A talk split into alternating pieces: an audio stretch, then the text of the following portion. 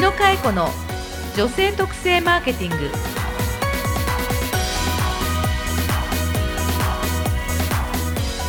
こんにちは。日野佳恵子の女性特性マーケティングナビゲーターのやすです。この番組は株式会社ハーストーリー代表取締役の日野佳恵子が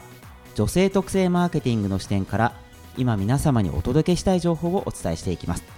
野さん今週もよろしくお願いします。よろしくお願いいたします。さてさて日野さん、はい。まずは今日はこんな素敵なオフィスにお招きいただいて。ありがとうございます。毎回ねオフィスネタから入りますけれども、ね えちょっと前はあのカラオケ屋に行ってみたりとかね。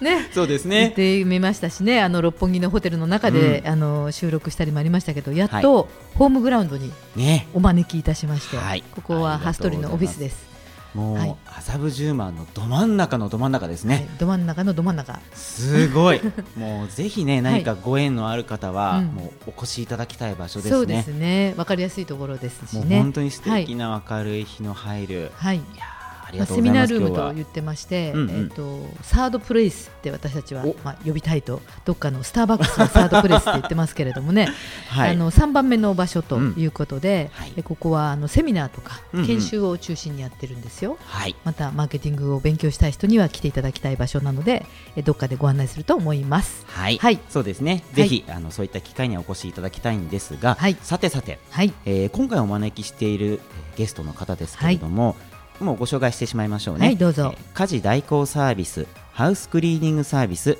株式会社ベアーズ取締役副社長の高橋由紀さんにお越しいただくと。はい、家事代行ってしてますか？ああのーちらっと言葉を聞いたことはあるかなぐらいですけれども、まあ、やすさんの奥さんがはい。日々子育てをしたり、はい。お家でご飯作ったり掃除したり、はい。でね、実家をにね、うんえーなんか送ったり、えそういうことをすべて代行するというビジネスを日本に持ち込んだ会社です。ね、持ち込んだっうんていうところがまたすごいですよね。ね、家事代行という言葉を、うんえー作った会社だということで、はい、もうすごく素敵な女性なんですよ。はい、そうですね。はいでは早速今週も聞いていきたいと思います。はいえ今日はですねいつものように素敵なゲストをお迎えしておりますで多分ですね私以上にパワフルな素敵な声でお迎えできると思います。え今日は株式会社ベアーズの、えー高橋由紀、えー副社長に来ていただきました。由紀さんこんにちは。こんにちは。どうぞよろしくお願いいたよろします。しくお願いいたします。えー、ゆきさんもなんかもう本当に輝いていてニコニコで美しくて私憧れの女性でございます。いえいえありがとうございます。もう本当に佳代子さんにそうやっておっしゃっていただくとさらに輝きを増さなきゃいけないなと。OK です、はい。じゃあ2人で今日はあの男子がいない分ですね、はい。輝きを一生懸命ここからスタジオからあの届けていきたいと思います、はい。どうぞよろしくお願いいたします。お願いいたします。えー、と早速ですけれどこの番組はうん。女性特性マーケティングと言いまして、えー女性客向けのビジネスをしている方を中心に今ゲストでお招きしております。ベアーズってクマちゃんって意味ですよね。そうですね。ね。熊女たちって和訳すると怖いんですけれども、あのそうですね。はい。ベアーズという会社名で、サービス名でお届けさせていただいています。はい、えー、と何の会社かと言いますと、はい。家事代行。そうなんですね。あのリスナーの皆さんたちはね、うん。家事代行サービスっていつぐらいから、うん。あのご存知のキーワードかなってちょっと振り返っていただきたいんですけれども、実はあの18年前に、うん。私どもベアーズがはい。市場名にうん。命名したのがこの家事代行サービスという名前なんですね。家事代行という言葉もみんな聞いたことはありますけど、はい。実はベアーズさんが家事代行という名前をつけたそうなんです。すごーい。ありがとうございます。じゃあそれまでは家事代行という言葉は、うん。まあ、あまあ公式にはなかったと言っていいんですかね。あんまり公式も何もなかったですね。うんはい、お掃除サービスとか、えー、カジュアルお掃除とか、あとまあ家政婦さんとそう家か政婦さんとかね、うん。えーお家のことやりますとかあと便利屋さんとかね、うんあ便利屋さんありますよね。うん。そんな風な表現でしたうん。ねあとはねよくこう confuse というか混乱されやすいのがハウスクリーニングハウスクリーニングというのは、うん。こうエアコン清掃であったりですとか、うん。レンジフードの分解洗浄洗いをして、うんうん。また動作確認をする、うん。またはこれからの年末の大掃除の際にお家丸ごとなんかこうね、えー、家族ではなかなか手に負えない頑固なカビ汚れとか、はい、そういうのを手掛けるのがこうハウスクリーニング、まあ、いわゆる専門清掃ですよね。確かに、まあ、もう企業名言ってしまいますと、例えばダスキンさんだとか、そういう会社さんがよくエアコン掃除しますとか、うんうん、そういうのが専門業のハウスクリーニングと呼ぶんですか？そでそれはもうね実を言いますと私どもが起業する数十年も前から、日本というところには、まあ、徐々に徐々に根付いてきていた頃なんですね。ちょうど私たちが創業した頃18年前は、はい、創業は18年前なんですね。そうです。1999年でした。2000年の1年前。1年前です。その時に家事代行をこの日本に、まあ、創業させたっていうことですね。そうです。すごい。でも今まあ、18年って言ってもそんなもんなんですね。歴史的にね。なんかもうすごくみんな便利なというか助けられてる仕事でしょう。いやありがたいですね。そういうふうなこうイメージに変わってきたというのが、うん、まず思って大変感謝ですし、うん、ありがたいしあ日本という国はまだまだ伸びしろがあって、うん、国民の幸せ度数を上げていける国だなっていうふうに最近私自身もね国民の一人としてあの家事代行サービスがこう受け入れられている、はい、現実にとてもありがたく思っています、まあね、働く女性が急速に今増えてますから、はい、でもさっきの話で言うとハウスクリーニングというのは専門のお掃除の技術みたいな感じですけど、はい、じゃあ家事代行、まあ、いわゆる言葉からすると家事女性がする家事の代行って意味だと思うんですけど、ね、ちょっと具体的にサービスの内容を教えていただけますか？はい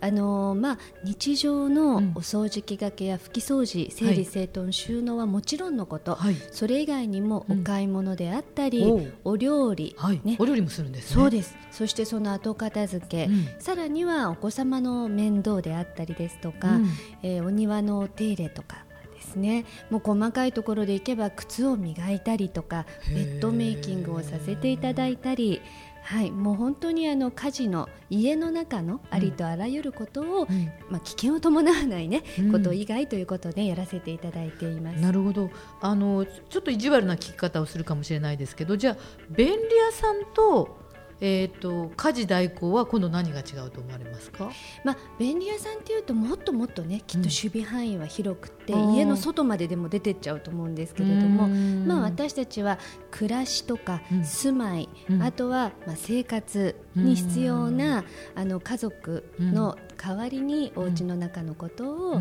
まあ、真心込めて代行させていただきましょうっていうサービスですね。まあ、じゃあ特に家事ですから女性の方を中心に日頃やるようなお料理とか、子育てとか、はい、家庭内のお掃除などがまあ主たる業務としては多いってことですかね。そうですそうです。でもやっぱり今時代がどんどんこう変わってきてね、うん、女性に心のゆとりというものが必要だと、うん、あのまあ、言われる時代になってきて、うんはい、私たち女性自身もね、はい、外でしっかりと自分のこう、あり方とか、ミッションを果たす上で何が一番重要かでもちろんお肌のコンディションも大事だけれども、はい、やっぱり心のコンディションがないとね、どんなそのポジションの女性であっても、うん、え家の中の主婦という単位をね、うん、やっぱり支えて差し上げないことには、うん、みんな長続きできないんですね、でそういったところを私たち家事代行サービスベアーズは、えほんの少しでもいいから、あの暮らしのお役に立ちたいなという思いでやっております。いや助かると思います。あの私は27年前の創業だから、はい、もう当時はね子育てしながら大変でした。そうでしょうね。本当にでベビーシッターを探してもなかったですから、ね、あの頃あったらなと思うと思いますけど、ね、ちょうどその頃私はですね、うん、海を渡って香港という場所で仕事をしていたんですけれどもね、はい、香港には二十数年前にすでにメイドさんという、ね、存在が当たり前にあって、当時私も20代後半でしたけれども、はい、本当に若い夫婦が共働きでフルタイムでお仕事して、うん、そして子供を持っている、うん、でもちゃんとみんな笑顔で健康的に暮らしている、うん、その縁の下の力持ちにメイドさんがいるっていう場所にこうご縁があってねそれが香港なんですけれども、まあ、そのおかげで実はうわすごい場所だなと、うんうん、日本というのはある意味遅れてるなという逆カルチャーショックを受けたんです、ね、全部女性がねしなくちゃいけないそうなんですそうなんです、うん、だから今の佳代子さんのお話だとね27年前の創業時、うん、全部自分でしなきゃいけなくて、もう精神的にも肉体的にもね、そりゃね大変だったと思うんですよ。で私は時を同じくしてね、はい、海を渡った違う場所で、メイドに助けられて、なんかすごく身なりをね整えて、いつも笑顔でそして子育てがね明るくて嬉しくて幸せだったんですよ。しかもフルタイムで、はい、バリバリ働いてたわけですねバリバリ働いていてね、ねはい、で今の日本はそれを目指しているわけですよね。でそこになんとかねお役に立つことで日本の子育てをやっぱり明るく嬉しく幸せなものに、うん、えー、することに貢献できたら本望です。なるほど。そうするとご自身の体験であの向こうで海外でそういう体験をされて戻ってきて日本にないなということからじゃあ自分がやっちゃおうみたいな感じで創業になったっていうのが、まあ、うん、簡単に言うと。いやもう本当簡単も複雑もなくて そのままでありがとうございます。そうですか。社会にあったらいいなが、うん、ないならば自分で作ろう、作ろうと。いうのが私のモットーですね。じゃあその時まあ会社で向こうでバリバリ働いてたんだけれども、え日本に戻ってきてからあれ？と思って、うん、まあ、会社を辞めて自分でやられたってことですね。はい、あの今一応サービスでいうとこれを聞いてて、えーとえー、助かると思う方いらっしゃると思うんですけど、え拠点でいうと,、えーと、放送はねこれあのポッドキャストって、はい、あのインターネットですから。世界中から聞けますしそうなんですよ、ね、日本中からダウンロードできますし、はい、あのリスナーの方にはねオランダだったりとかカンボジアも聞いてますしね。いろんなところからダウンロードされてますんですけども、はい、一応今サービスの範囲とあの家事代行のスタッフの方どれぐらい今いらっしゃるんですか、はい。えー、サービスの提供エリアは、東京、神奈川、千葉、埼玉、はい、えー、そして大阪、京都、奈良、兵庫名古屋、福岡、札幌という サラサラサーになります。はい、でも日本各地ですね。そうですね。ねそして、えー、スタッフはですね私どもはベアーズレディというふうに、うん、えー、呼んでおりますけれどもこのベアーズレディさんたちが現在20代から80代まで4500名。4500名。はい。おります。まあ、あの本当にありがたいことにね、うん、人生のまあ、主婦業であったり、うん、お母さん業であったり、うん、もちろんその子育ての経験だけじゃなくて、はい、社会人としての経験、またはそのボランティアであったり地域社会の中で何か活動した経験値が誰かの暮らしのために丸ごと役に立てる仕事なんですね。なので特別何かこうワードとかエクセルとかパワーポイントとかね英会話ができないと無理ですとかっていう仕事ではないので20代から86歳って正確に申し上げると。ではその登録をされているというか、はい、まあ、家事代行のスタッフをされる方も、はい、あの年齢制限もないということですか？特にないです。そうなんですね、はい、まあ、ただ誰でもいいってわけにはならないから面接をされて、うん、そういうことはあるでしょうけど、ね、あのベアーズのベアーズレディの面接というのは、はい、とてもユニークだとも言われてますし、はい、あとはあの研修がしっかりしていますので、うん、あの意外とこう受けに来た方たちが、うん、あの安心して、うん、離陸って言い方はねちょっといきなり飛びますけど、やっぱりこう滑走路にね立たせても、離陸できない人に離陸してくださいって言ってもしょうがないので、やっぱり飛行の仕方をね、きちんとお教えして、そしてそれをサポートする教官たちがいて、っていうようなことなので、えー、意外とこう面接は厳しいけれども、ベアーズレディとして合格したらですね、みんな生き生きと活躍をしてくれているというのが大変ありがたいですね、でも業務範囲が広いじゃないですか、家事といっても、お料理が得意な方もあれば、はい。えっと、赤ちゃんの面倒を見たことがある方ない方あると思うんですけどそれはじゃあお客様のニーズを聞いてそのお客様ニーズに合わせてマッチングをし、えー、マッチングするんですか、はい、そうですね。お客様のことも十分に、まあ、ヒアリングと言ってですね事前にご要望であったり、はい、私どもベアーズには一体何をお望みになられているのかって伺うんですが、うん、一方ベアーズレディーさんたちにもですね、はい、一体何が得意で、うん、何が苦手で、うん、えどんな働き方をして自己実現をしたいかっていうことを十分にヒアリングをします。なので、えー、そうすると例えばスタッフさんが、ね、動物が好きって言ったら動物もいろいろいますよね。そうですね、うん、言ったらじゃあ猫がいて猫はちょっと苦手とかねそういうのあると。で犬猫かと思うとね、うん、犬猫は実は苦手なんですとかね、うん、私鳥類が得意ですとか えーっていうふうなね、方とか。でそうすると鳥をね家族のように可愛がってらっしゃる、あのお客様は決して鳥の面倒を見てくれっていうあのご用命ではないんですよ、うん、でも鳥がいる空間に鳥嫌いな人を送り込むよりは、鳥が大好きでしょうがないと、小鳥ちゃんがいる、お宅に家事代行で行きたいっていう人をマッチングしてあげるとですね、両者嬉しいんですね、まあ、何よりもきっと小鳥が一番嬉しいと思いますけれども。さんらしい。そんなマッチングに 一応心がけております。可愛いですね本当に。ありがとうございます。じゃあでもここまで今スタッフも4000人を超えていて拠点もそれだけ増えてるってことですから素晴らしい事業家になってらっしゃると思うんですけど最初のまさにこれマーケティングのあの番組なんですけれども、はい、18年前にえこんなの欲しいと思われたところから今日の18年間の道のりって、うんまあ簡単ではなかったと思うんですけれども最初はねだって自分が思ったところからでしょ。ちょっと簡単にどんなふうに仕事を増やされたり、はい、あとスタッフを募集されたりという、まあ、ご苦労のきっかけもあの時代も含めて。ご苦労はね、はい、この5分10分じゃちょっと語れないと思うそうです やはりそうですか、はい、今日なんかね笑顔でこうキラキラと話していただいているので割とこう、えー波乗りされてあのスムーズに来られたかと思うんですけど。黒9割ですよ今も。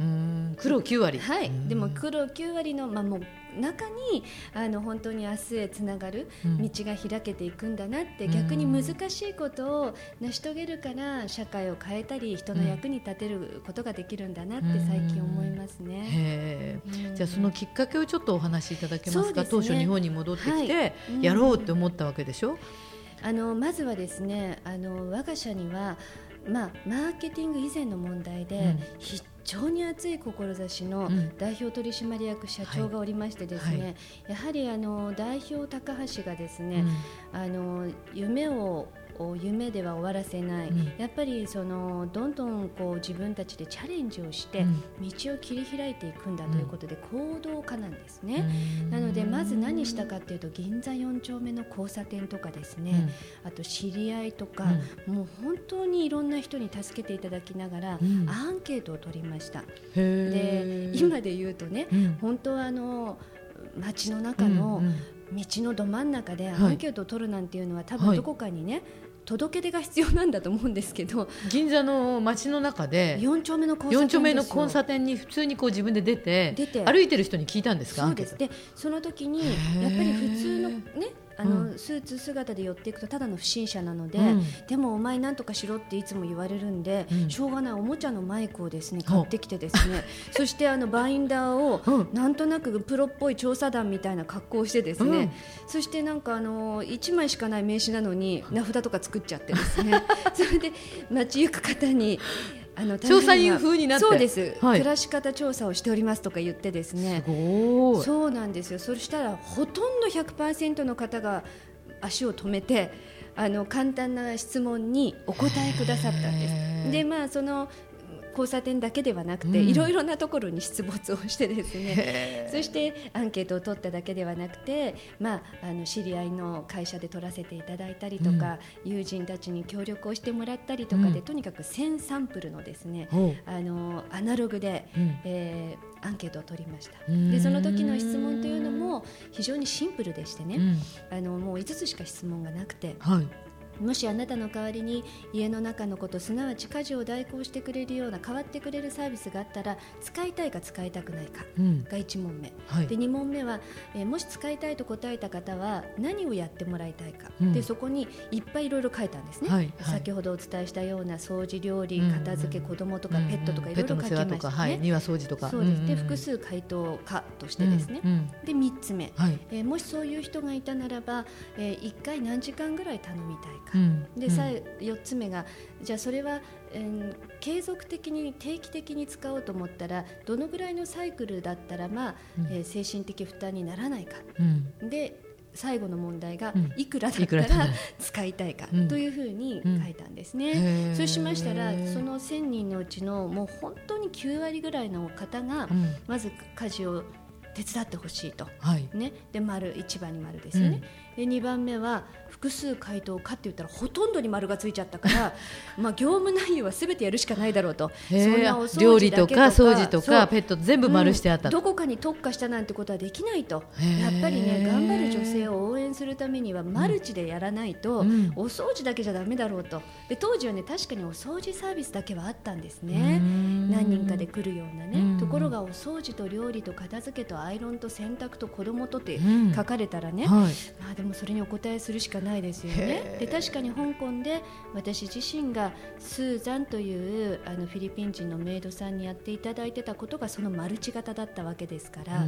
彼女にお掃除だけ頼んでたわけじゃないからこそ、うん。心の保険であり、うん。どこか自分一人で頑張んなくていいっていうこうなんでしょうね思いが、うん。あの増してこれてうん。自分の心にゆとりがねできたわけだから、うん。まあ、設問2ではい。丸いっぱいついて,、っぱいついちゃった。もうその時点で、はい。えー業務内容我が社の業務内容はマルチマルチだ型の家事代行ですね。はい。で3つ目がですね、はい。だいたい、えーそれをやるとしたならば、えー1回2時間ぐらい、うん。うんうん。は家に来てやってくれたら助かると。はい。で4つ目の質問が、うん。週に1回だったら他人が家に来てもそんなにこう精神的負担とかにならないと。うん。で最後。はい。えーみんな2時間で5000円がいいって答えだったんですね。なのでベアーズ創業時、うん。えーそのまま？そのまんまを全部、えー作ってですね。でも2時間なんか5000円？1キュッパとかが流行ってた時代なので4キュッパにしようということでですね。2時間4キュッパ。頑張るあなたを応援する、はい。お掃除だけではない。おはい料理も洗濯もお子様の面倒もはい。見ますよっていうはい。のを作って、はい。いえーいわゆる、えー時間売りの家事代行。うん。時間売りですね。1時間いくらで売り始めたのもベアーズが最初のこのビジネスモデルですね。すごい。でもあのよくよく聞くと、うん。その優秀な社長の高橋さんと、うん。えー高橋副社長は今名字が一緒ということは、はい。ご夫婦？そうなよく気づきましたね。あのですね。えで、はい。当時二人しかおりませんでしたから、あのコールセン二人ターとも辞めたの？あの二人ともお仕事を辞めてそそうしてこれやろうって。そうだ。戻ってきて、ええ。海外できっとバリバリなさっていたご夫婦がええ一緒に創業しようっていうのもすごくなんかあのうん。ダイブするというか。いやダイブどころじゃないですよね。ないですよね。しかもきっとね、えあのいいところにきっとね海外でおご夫婦ってことはお勤めだったと思うのをいえいえ私たちは、はい。あの日系企業の転勤とか、はい。駐在員じゃなくてですね、はい。なんと現地法人に採用されている、はい。レアな二人だったんですね。ですから、はい。ある意味こう波乱万丈を自分たちから選んでですね、あの安泰のとか安定のとかっていうのを一切選ばずに、うん。こう生きてくるアドベンチャー気質な二人で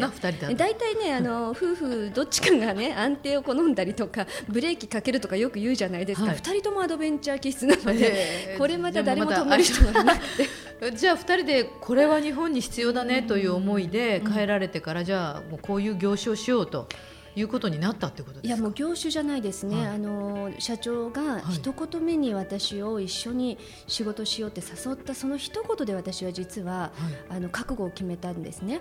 まあ、それはあの会社を作ろうとか、はい。起業しようって言われたら多分断ってたと思うんですね、ましてや手伝ってくれとか言われたらですね。でも彼が私に声をかけた一言は、はい。一緒に産業を作ろうって言ったんですね。へ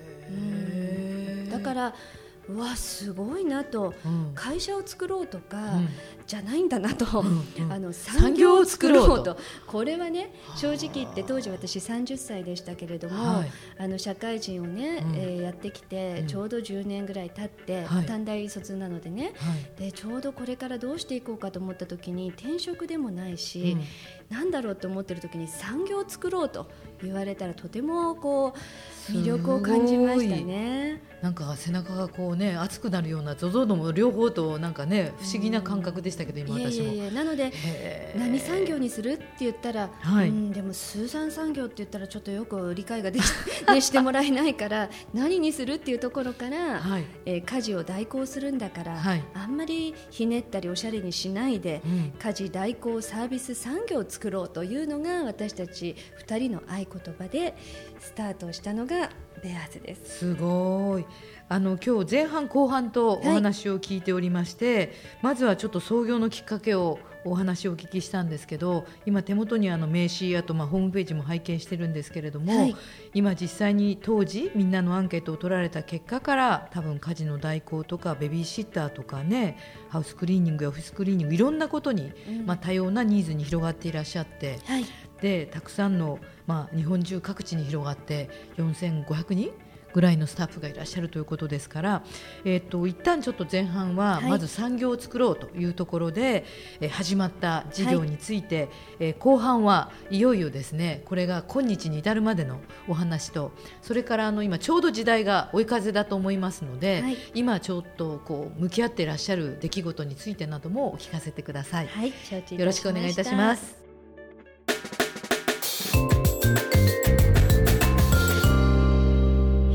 子の女性特性マーケティング。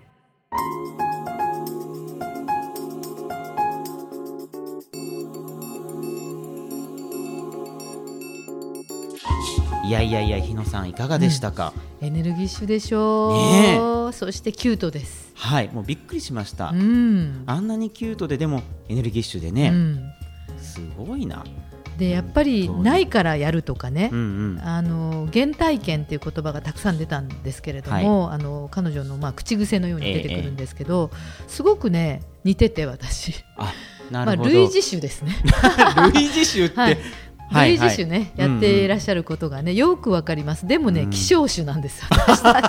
類似種でそして希少種でもあると。あるということなんだけど、まあ、はい、多くの人にね、うん、あのこのサービスは、はい、えー助けられるということもあるしこれからますます広がるんじゃないですかね。うん、そうですね、うん、あのどう考えても、日本のこれからの流れには必要なサービスですよね、うん、そうですね。もっともっと広がってほしいと思いますし、うんあのもっともっと一般の方が気軽に、うん、あの利用できるような、はい、まあ、仕組みになったり、うん、まあ、国のことも含めてあの企業も含めて、はい、えこういう会社のサービスが広がっていくことを、ね、願いたいですよね。そうですね。まあ、次回は特に、はい、あの後半の放送では、えー、さらに今どんなことを取り組んでいらっしゃるかなども聞こうと思っております。はいまた次回も楽しみにとい。うことですね、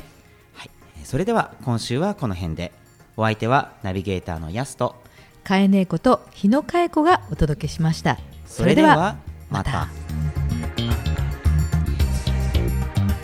日野かえ子の女性特性マーケティング。番組へのご意見ご感想は Facebook 日野かえ子のポッドキャストというタイトルから検索してお送りください。